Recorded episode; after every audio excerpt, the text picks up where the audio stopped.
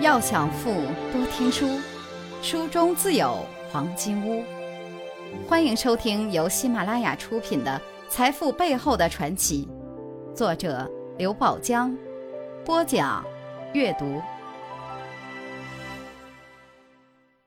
第三十三课，他们都曾经吵过。第四节，我们的机会来了，是他们送来的。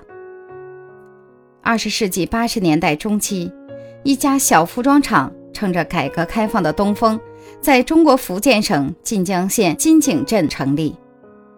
工厂负责人名叫周少雄，他带着一帮兄弟苦拼苦打，最终使工厂走上了正轨。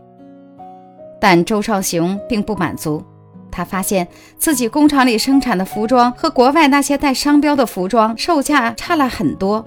之所以如此，就在于对方是所谓的名牌，而自己生产的服装却连个土牌也没有。于是他就想，我为什么不能造一个品牌呢？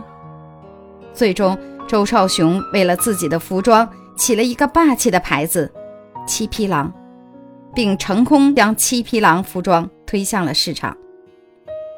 但是，一个品牌从默默无闻到成为著名品牌。不是一件容易的事，期间需要顾客及市场的认同，也需要广告效应。但对于当时的七匹狼来说，品牌效应在消费者中尚未形成，而且当时的经济实力，周少雄也拿不出太多的钱来做广告。因此，很长一段时间内，七匹狼是处于一种有牌无名的状态。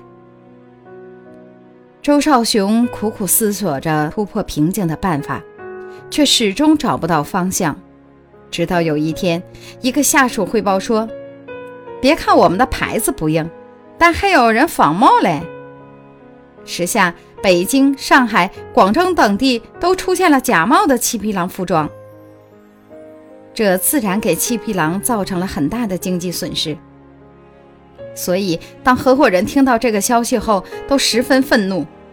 周少雄却十分平静，并且无不欣喜地对大家说：“看来我们的机会来了，是他们给送来的。”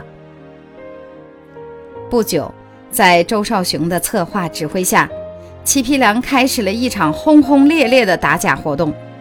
他们大张旗鼓、不惜成本地进行维权，将造假者一个个告上法庭，而且主动联系新闻媒体，召开新闻发布会。迅速在全国范围内掀起了一场规模空前的真假七匹狼大战，并引起了全社会的关注。最终的结果是，真的七匹狼维权成功，所有的官司均告胜诉，而且得到了相应的经济赔偿。然而，有精明的人士给周少雄算了一笔账，发现他其实是做了一个赔本的买卖。尽管他胜诉了，也得到了赔偿，但些许赔偿远不抵其维权的成本，可谓是得不偿失。因此，不少人都笑周传雄傻，笑他不会算账，认为他不该为了这几个小钱去进行这样一场冒失的行动。但不久之后，人们就发现，他们才是不会算账的人，因为周少雄虽然赔了钱。但通过这次打假行动，使得原来名不见经传的七匹狼名声大噪，一跃而成为名牌产品，其销量迅速增加，达到了供不应求的状态。